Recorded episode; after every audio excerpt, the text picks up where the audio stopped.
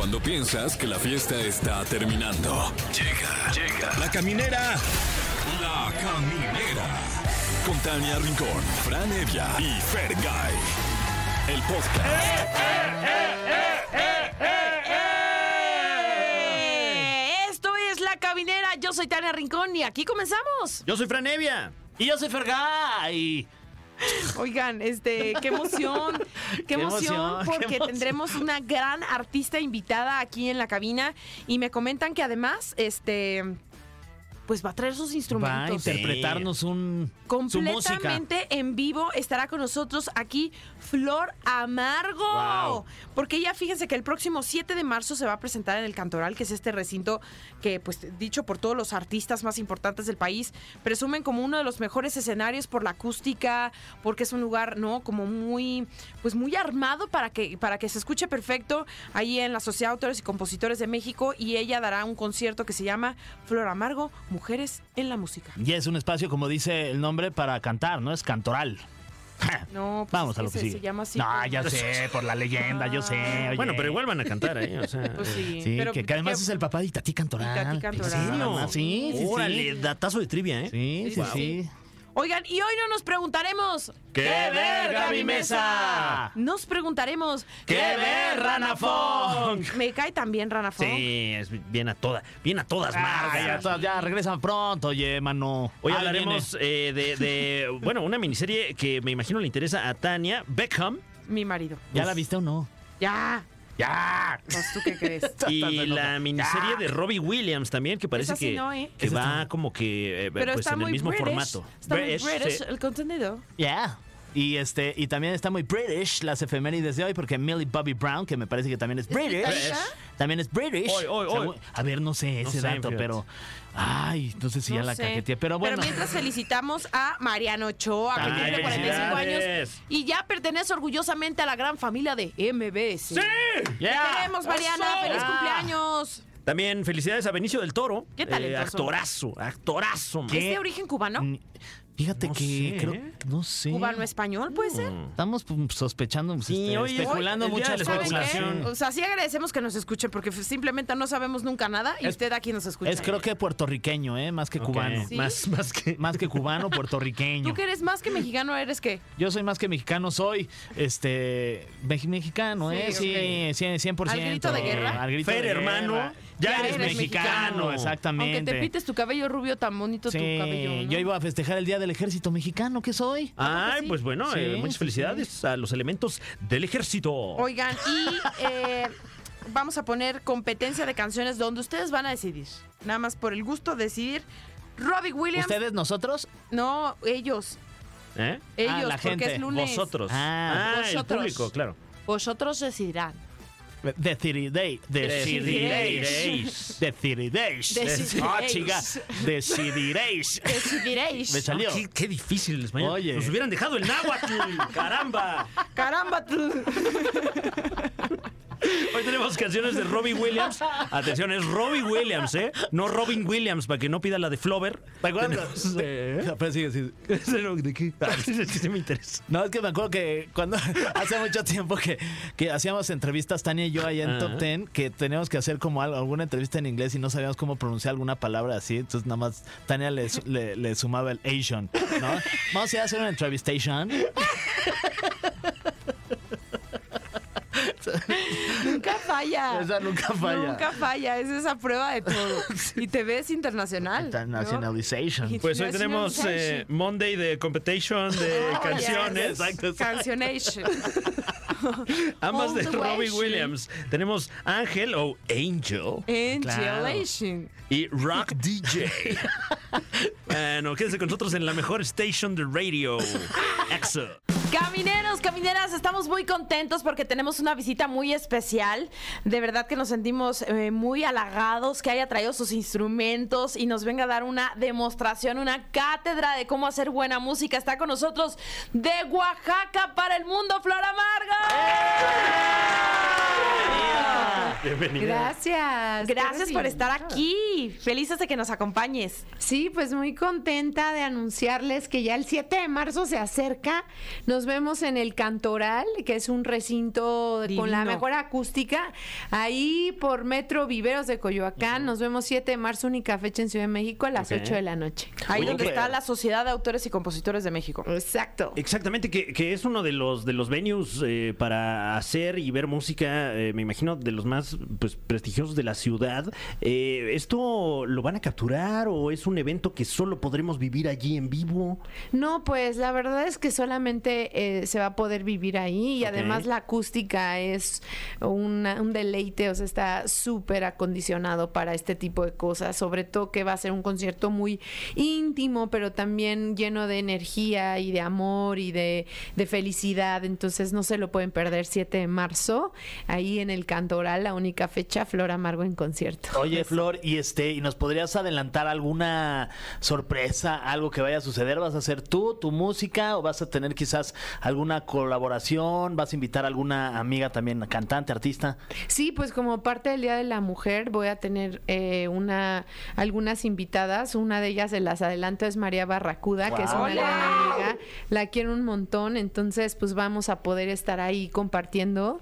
Y también es como dar una plática inspirar a todas las mujeres, que bueno, como saben, la industria está totalmente eh, Acaparada. por ellos y no está, digo, respetable y músicos muy talentosos, pero am, hay mujeres eh, eh, que, que pues también están haciendo la lucha y desgraciadamente hay muy pocos lugares, entonces más que nunca hay que inspirarnos entre nosotras a que nuestras historias de vida, porque eso también se trata el concierto, como hablar un poco de, de esa fortaleza, de esa esperanza que, que nosotras como de este lado podemos decirles a las que van comenzando, etcétera, de que sí se puede, ¿no? Entonces este Festival de la Mujer presentado por mí, por Flor Amargo en este evento el 7 de, marzo en el Cantoral, es también una fiesta, una inspiración para las mujeres.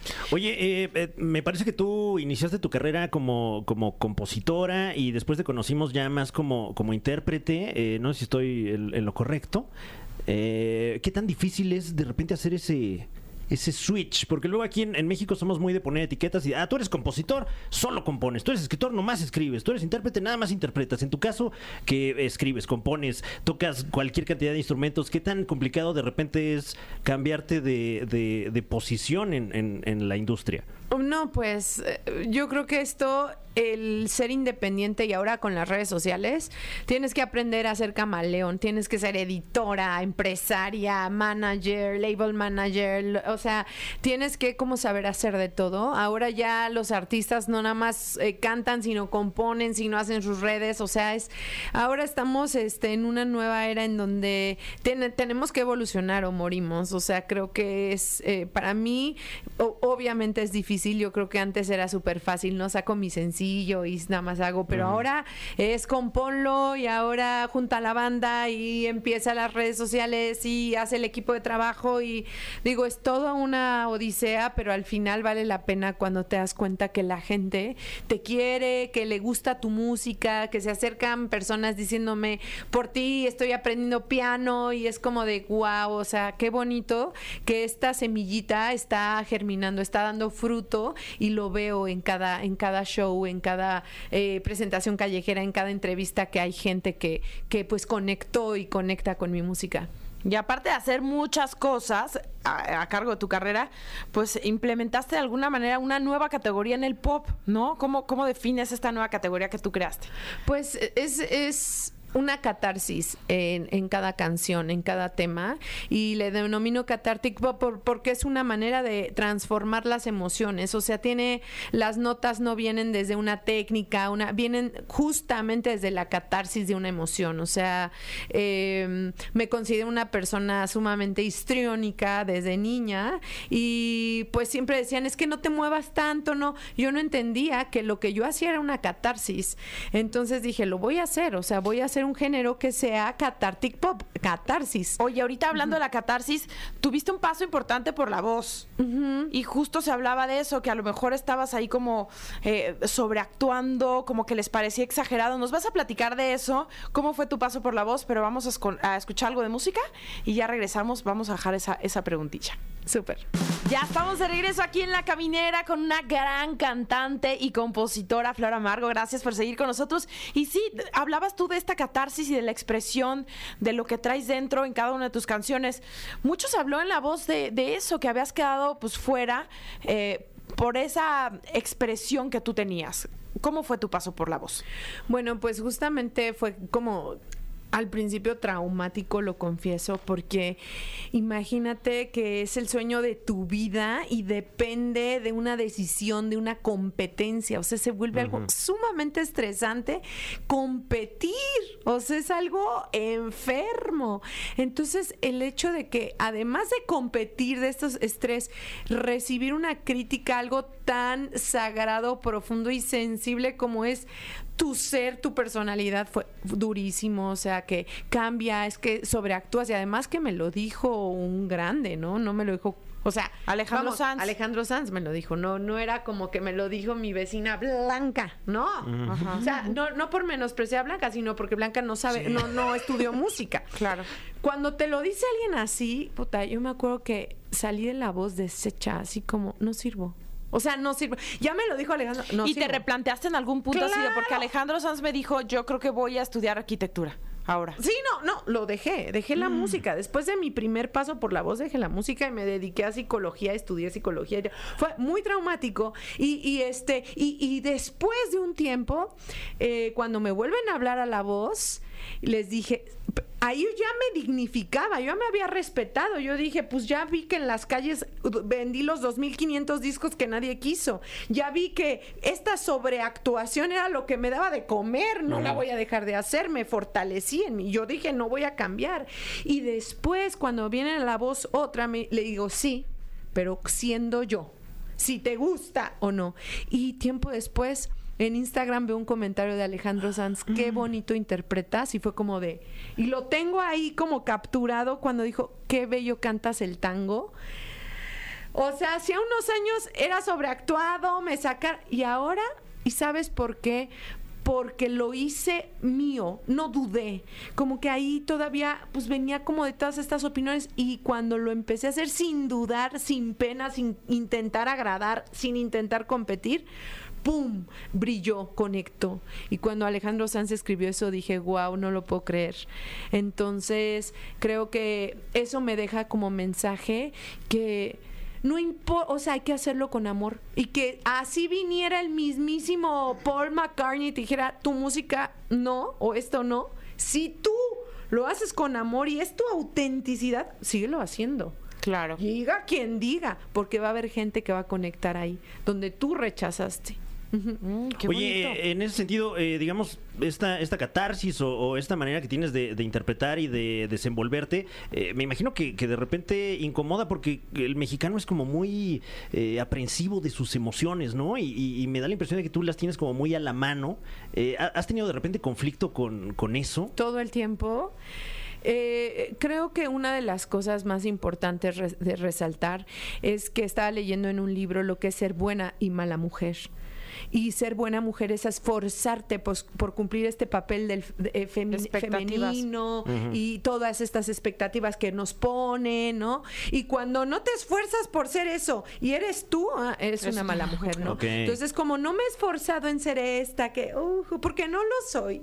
O sea, hay mujeres que se les da, o sea, yo me acuerdo de mis compañeritas que eran felices, Barbie, yo era feliz con Box Bunny y mi balón y con mi pantalón roto. Y entonces, en ese momento, eh, cuando eh, renuncio a esforzarme por ser la, ah, y soy la, ah, Entonces, ay, no, qué miedo, me das miedo, hazte para allá, qué fe estás, mira, si nunca vas a llegar a ningún lado, por eso te vas a quedar en las calles. Y para mí esa parte ha sido eh, una de las que más, más he tenido que trabajar conmigo misma, porque no es fácil estar, ser figura pública aventarte y recibir de todo, o sea, desde amenazas de muerte hasta que golpes, o sea, y decir, no voy a venderme.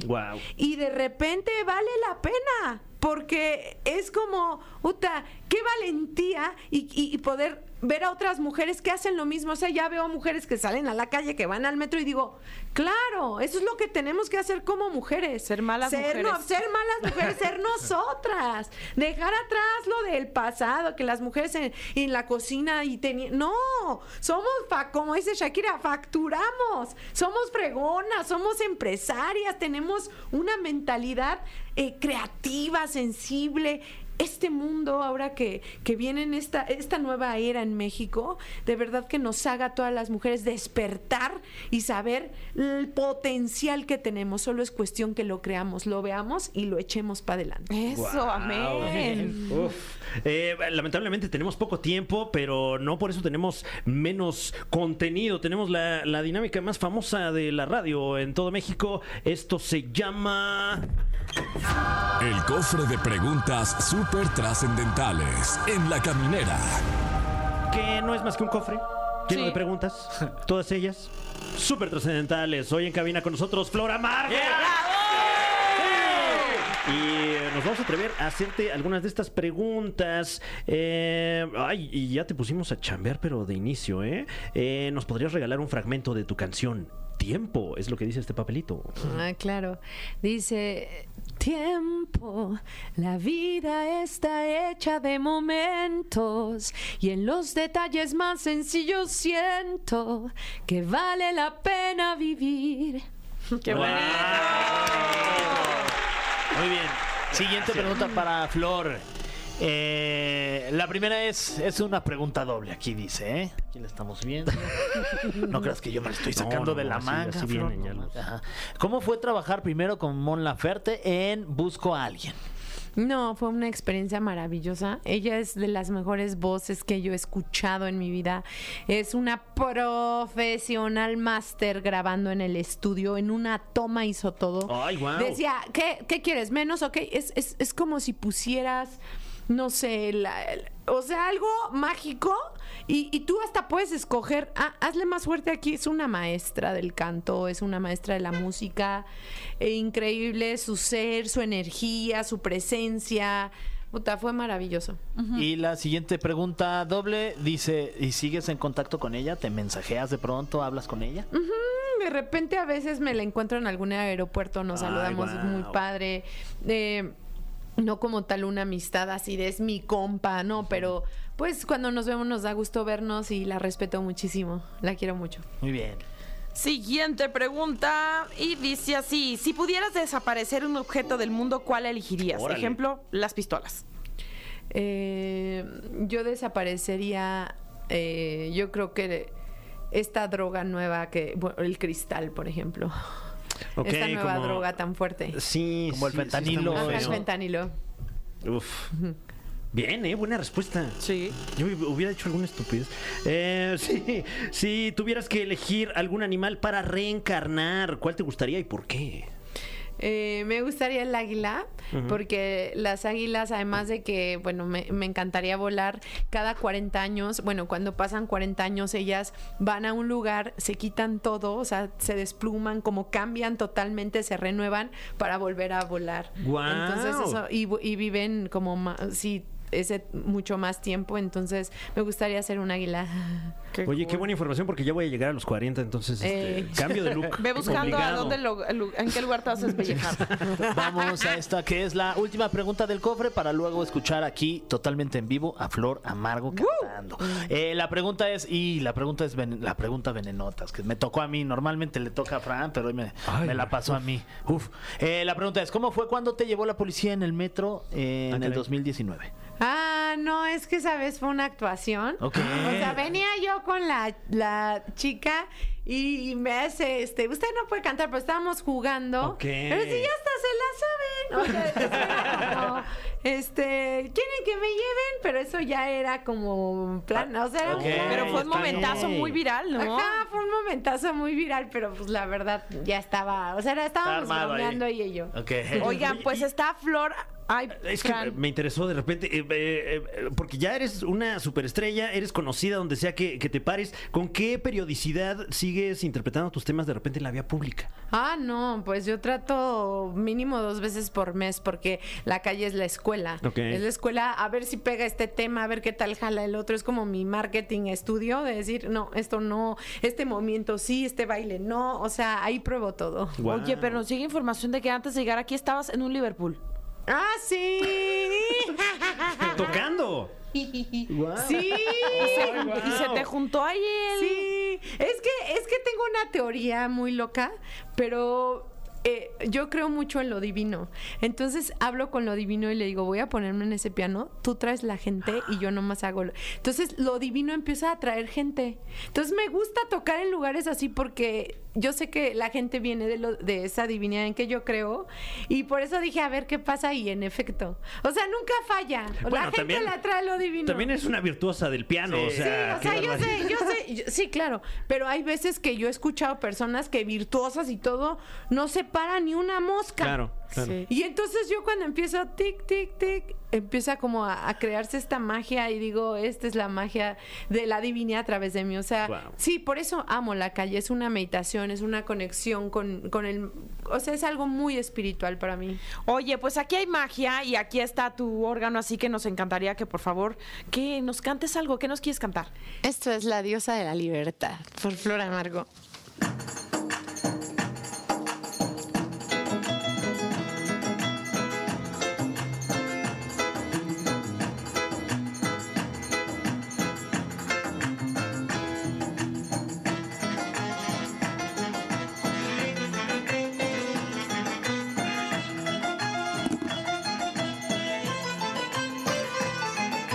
Me miran y me tiran y conspiran y deliran. Quieren dirigir mi vida, pues la suya es aburrida. Y se mueren de la envidia mientras yo me voy de gira. Siempre soy la comidilla de esa cuadrilla de ardillas. Andan bien atentos a mis movimientos. Como visto donde hablo, hablan de mí todo el tiempo. En este desierto de seres sedientos, yo me trago las serpientes, no me afecta su veneno. Soy una diosa de la libertad. Soy mi propia luz cuando hay oscuridad. Me quito el calor en mi oasis musical. Y si quieres vente, te invito a nadar. Eh.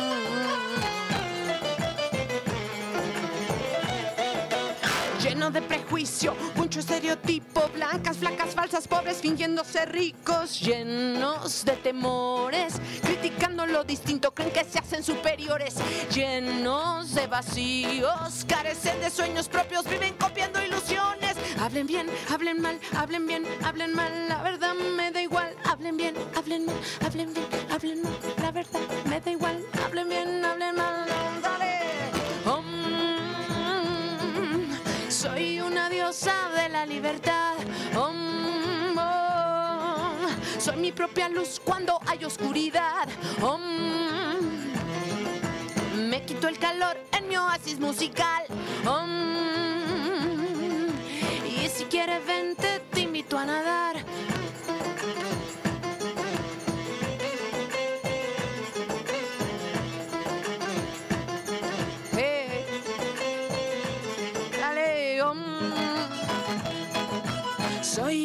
Diosa de la libertad.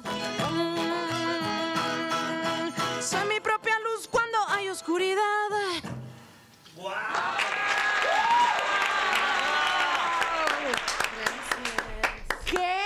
nivel de canción, cuánta verdad. De verdad, muchísimas felicidades, Flor. Ay, gracias. Muchas gracias. Padrísimo, felicidades. Oh, y es una maestra. Increíble. Sí, muy una maestra. Gracias por estar aquí con nosotros. Muchas gracias a ustedes por la oportunidad. Nos vemos 7 de marzo en el Cantoral. Sí, sí, obviamente esto será eh, previo al 8 de marzo, al Día de la Mujer, un evento muy importante.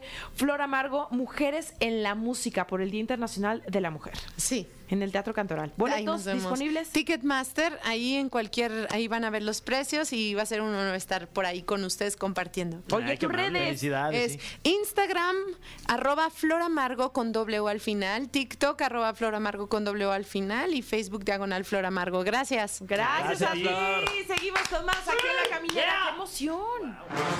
Camineros y camineras, ya estamos de regreso. Felices porque en esta ocasión nos vamos a preguntar: ¿Qué ve, Ranafón? De salto en salto fue llegando y ya trae todo y pues la recomendación preparada. Muy bien, ¿cómo andan? ¿Bien? ¿Todo bien? Bien, Felices de Bueno. saludarte. Muy bien, igualmente. Bueno, hoy traje dos recomendaciones para ver en casita, tranquilos, Sí. Ok. otra vez. A veces los mando al cine, a veces los dejo en Sí. casa. Eh, y son dos documentales en Netflix de dos personalidades británicas que se estrenaron el año pasado, pero siento que no hubo mucho ruido. No se les hizo justicia. No se les hizo justicia. Vieron que Netflix eh, promociona más las cosas más locales, Ajá. etcétera, y deja ciertas cosas sin promocionar acá en México. Eh, y creo que son dos personalidades a mí particularmente que siempre me llamaron la atención. Uno tiene que ver con fútbol, porque uno como fanático del fútbol, Sí. etcétera. Eh, y es el de Beckham, ¿no? Este jugador fantástico, para mí uno de los mejores jugadores de A la ese me historia de gustaría verlo, ¿eh? pero en mi casa, fíjate. Oye, pero tú ya lo, ya lo entrevistó. Tania Rincón ya lo entrevistó, Rana. entrevistaste? Ya lo ¿En vio, ya tiene foto y todo, y subió su foto. Ay, le hubiera sacado el teléfono. Sí. Pero, a ver, no explicas mi, ni- o sea, mi nivel de fanatismo. O sea, me imagino. Y es tan buena onda como se lo ve en el documental, me imagino. ¿qué ocurre? Que de pronto pasa que dices, no quiero conocer a los ídolos porque pasa que Sí, muchos se te caen. claro. Exacto. Y en el caso de eh, David Beckham fue, o sea, una sorpresa que ya medio sabía que él Ajá. es un caballero, pero desde que llegamos, a- más bien, él llegó a la entrevista porque ya habías un séquito de gente Sí, esperando para la imagino. entrevista. Saludó a todos y cada una de las personas que estábamos en ese lugar. Siempre cortés, siempre agradable, siempre con una sonrisa. No dejó de firmar una playera, un tenis, un- lo que sea. impresionante. Lo que sea. De verdad, lo que O sea, sea. puedes llegar y, oye, fírmame este pagaré. y- Sí. Esa es buena también. Sí, para, para tener en cuenta. Exacto. Y de hecho te paga la deuda. Para tener en cuenta. para Así tener de en buen cuenta. Ser. No, wow, me urge, me urge. Muy buen, muy buen dato, ¿eh? para tener en cuenta. Beckham, eh, uno- un documental de cuatro episodios, serie documental, se ve muy rápido. No importa si te gusta el fútbol o no, hay De que acuerdo. aclararlo. Porque uno dice, no, pero no me gusta el fútbol, no importa, es la vida de él. Aparte hay Eh, mucho chisme también, Hay ¿eh? mucho, Mucho. chisme. Mucho, mucho y de chisme. hecho creo que el punto más importante de este documental, más allá de que desde el presente él te va contando su pasado, aparece obviamente Victoria, que es eh, su mujer, y con la que se termina casando. Eh, a mí me gustaron dos cosas muy puntuales. En un momento él le dice a un amigo, yo me voy a casar con esa chica de las Spice Girls. Cuando estaban en una concentración viendo los videos de Spice Girls, Sí. dijo, Guau. me encanta ella, yo me voy a casar con ella, y la conquista, lo logra, y hasta el día de hoy son marido y mujer. Y hay otro momento para mí que es crucial en la carrera, que tiene que ver con Argentina, perdón que se los recuerde No, a no, todos, bueno, sobre todo a adelante, los sí. ingleses que nos están escuchando. Ni modo, es lo que es. en, el mundial noven- en el Mundial 98, el Cholo Simeone medio que se hace eh, golpear por Beckham en una jugada y a Beckham lo echan, le sacan tarjeta roja, roja. Perdón. Beckham hasta ese momento era el máximo ídolo casi de la historia del fútbol inglés y a partir de eso lo funaron, pero de una manera lo Mal. maltrataron durante Amenazas. años, amenazas de muerte. Le mandaron una bala, ¿no? Todo. No, o sea, sí. un tipo que era su máximo ídolo futbolístico. Queridísimo. Pero era, lo amaba el mundo futbolístico y no solo el futbolístico en Inglaterra. Y a partir de esa jugada, lo, pero de todo. O sea, lo que menos le dijeron fue sos feo, básicamente, ¿no? Entonces muestra muy bien cómo él lleva adelante todo ese proceso, como lo dijiste recién, como un caballero. Un caballero. En ningún momento salió a hablar mal de la gente, ni a decir cosas horribles. Tipo se la aguantó como no debería haberse la aguantado, porque nadie se merece pasar eso. Y creo que ese es un momento clave en el documental donde terminás de entender la clase de persona y de figura que es, ¿no? Son esas figuras que realmente ante la completa adversidad de tu propio pueblo, de tu propio país, el tipo tranquilo siguió su carrera, siguió jugando para la selección, lo silbaban en todos los estadios de todo,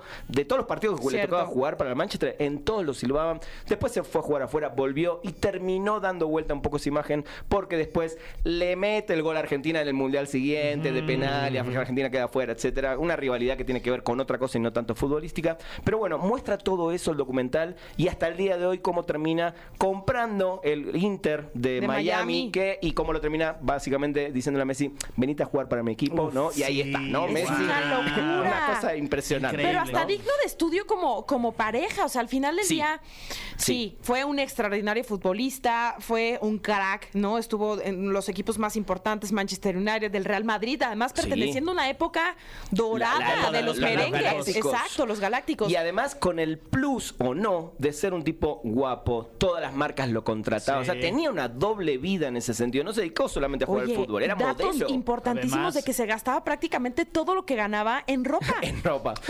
¿No? Por- por- y- y- Oye, pero y ni un conjuntito le, le regalaron ahí de todo lo que modeló. Sí, Qué es- no, había, Alguno, no ¿no? había- Algunos no había sí. redes en ese entonces. No había podía decir, no, este, no podía ser coqueta. Sí, ¿no? exacto. En ese momento, No, no, no podía ser. Pero bueno, eh, creo que es un documental que vale mucho la pena para ver justo lo que decís, porque hiciste la introducción perfecta, lo humano que Lo es humano. Beckham. No es simplemente un buen jugador de fútbol y un cari lindo, sino que es un tipazo, ¿no? Y a partir de eso, a mí particularmente me causó querer ir a abrazarlo, Sí, decirle, loco, sos un maestro. sos Y además maestro". el acercamiento que ha tenido, el guiño que le da a toda pues la comunidad hispana, no quiero decir Sí. solamente este no con, con, con el no el pueblo de Miami, sino a todos los latinos, Sí, o sí, sea, sí, le hace un, como un guiño de decir me encanta, hace un esfuerzo de pronto por hablar español, de pronto lo vemos con Victoria eh, subiendo videos de, ay, aprendimos a bailar salsa, o sea, el tipo, Y hay un más que más- sepa su negocio, Sí.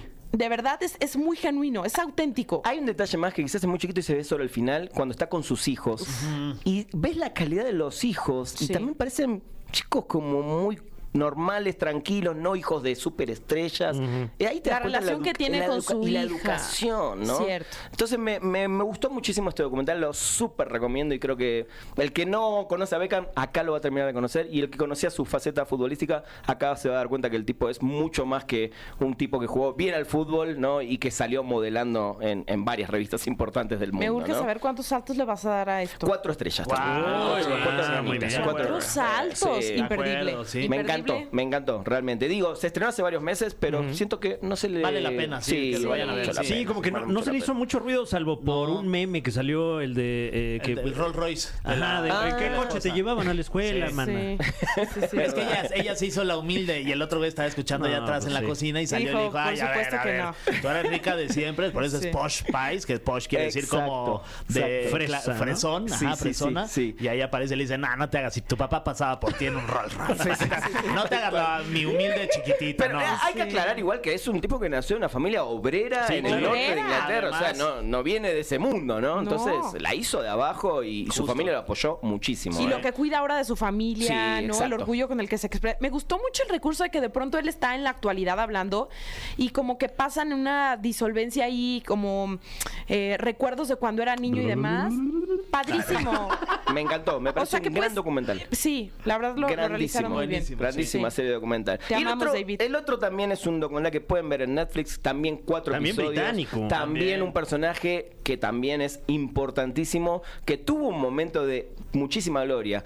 Primero sale de Take That, este grupo, esta boy band in- Sí. inglesa que explotó en todo el mundo y con eso se hizo súper famoso. Y después, bueno, este Robbie Williams decidió hacer su carrera solista en la que en los primeros años le fue increíblemente bien, ¿no? El tipo pasó a ser la máxima estrella del- de, la música en, el principio del año 2000. Sí. Era Robbie Williams hasta en la sopa, como decimos en. Argentina, ¿no? Ah, En todos Rock lados. DJ también se volvió muy famoso. El Exactamente. video. Sí, sí, Eh, sí. Fue una cosa así como los Backstreet Boys en su momento. Bueno, Robbie Williams llegó como a algo más todavía. Y este es un documental que también él, desde la actualidad de su habitación, está con una computadora y va viendo imágenes de toda su vida y va recordando. Acostado en su cama. Acostado en su cama, tranquilo, pero claro, después de haber pasado un proceso de muchos años, de haber desaparecido, de temas de salud mental, de temas de recaer realmente, y una persona que también la prensa inglesa le cayó una y otra vez. No, vos sos un malísimo, tus Dime canciones algo, son ¿en horribles. Estados Unidos lo querían o no era lo muy querían, sí lo querían, sí, lo querían, sí lo querían. Por lo menos en su momento de gloria, ¿no? En Estados Unidos si a alguien le va bien, lo quieren. Sí. ¿no? Tiene Bueno, y aquí una- también, ¿eh? Sí, cuando Robbie. Ha sonado Sí, sí, en todos los sí. antros de, de este y De hecho, yo, lo vi en vivo en Buenos Aires en Uh. el 2004, 2005, y una cosa Showzazo, sí, sí, impresionante. sí, sí. impresionante, o sea, a niveles de Michael Jackson, Madonna, Wow. eso personajes que llegaron Muy a esos top. niveles.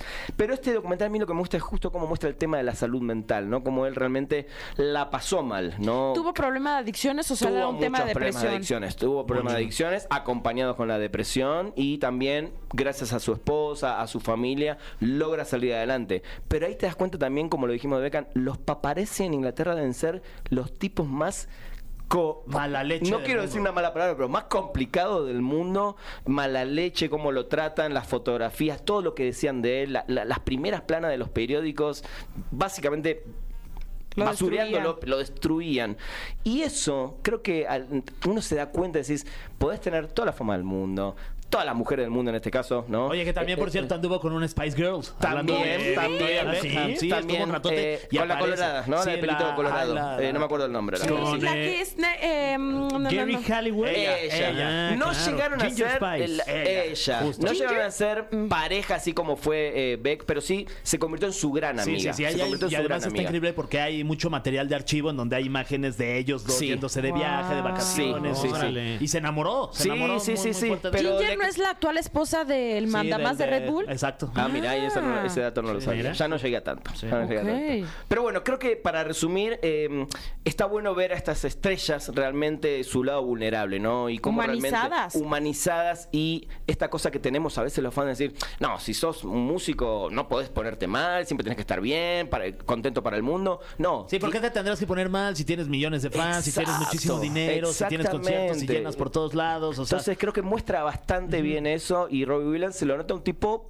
muy inteligente, ¿no? A la hora de hablar y a la hora de contar y dándose cuenta de diciendo, verdad que acá esto sí lo hice mal, acá me, me porté mal, esto sí, esto no. Wow. Entonces se abre mucho, abre las puertas de su casa y creo que es lo más lindo que tiene este segundo documental que les recomiendo. y cuando entra a su hija al cuarto que le dice, no, ahorita todavía no puedes ver este material. ¿Cuántos Sí. años tiene su hija? Sí, Era una niña que de menos de 10 años, sí, ¿no? chiquita, 6, chiquita. 7 Entonces años. le dicen, no, Sí, sí, ahora sí. es el momento para que tú conozcas Esta mucho parte. más esta parte de mi vida. Sí. Ya cuando estés más grande te lo voy a explicar, pero por Oh. ahora estamos grabando. Muy ¡Qué bien. fuerte! Sí, sí, sí. Muy bueno, Pero muy qué bueno. bonito detalle. Y que lo dejaran en el corte final está Sí, muy valioso. Totalmente. Digo, Sí. son documentales que, como el de Beckham y este, están también producidos por ellos y Sí, ellos claro. lo cuidan, digo, pero sí se abren bastante y creo que muestran cosas que no todo el mundo también se anima a contar y a decirle al mundo, bueno, a mí me pasó esto y yo también fui esto, ¿no? Claro. Así que cuatro estrellitas también le doy. Ah, Muy, bien. bien. Me parece Cuatro muy correcto. La verdad me las voy a llevar de tarea. Sí. La de David la empecé, no la terminé, pero pues ahí sí voy a hacer la tarea. Y de Robbie Williams se va a hacer. También. Sí, ahí cuando tengan tiempo vale mucho la pena y digo, recordar una buena época también, porque creo Claro. que los 2000 estuvo ese momento Sí, musical pop, creo que de los últimos De cuando grandes íbamos a las pop, tardeadas, ¿eh? amigos. Exacto, Bueno, y, sí. y en cuanto al Los fútbol también, ¿no? O sea, Sí, los sí. 2000 qué añazos para Tal, tal cual, Beckham. tal cual. Así que los dos documentales, dos personajes ingleses maravillosos realmente, así que vayan a verlos en Netflix Veniste este muy fin British. Muy buena Muy, muy. British. Ya te íbamos a ofrecer a cup of tea. A cup of tea. Muy bien. Gracias, querida Rana. Gracias por Gracias estar aquí con nosotros. Bueno, pues seguimos con más aquí en La Caminera. Bueno, pues ya nos tenemos que despedir, pero vamos a hacerlo con una canción de un ídolo de la música a nivel internacional. Él es Robbie Williams y tenemos un par de canciones. Ustedes hablaron, ustedes eligieron. Y la elección quedó en que la canción que vamos a escuchar en estos momentos es la de Ángel, que yo pensé que era de Yuridia, fíjate. No, Angel. Ah. Es que es en, en, en, en English. Ah, I'm calling angels instead. Esa, mero, sí. De nuevo tú amándome tus brazos. Mira, tiene la versión en agua. Dolor, dolor. Esto fue. Esto fue. La Caminera. Califícanos en podcast y escúchanos en vivo. De lunes a viernes, de 7 a 9 de la noche. Por exafm.com. En todas partes. Pontexa.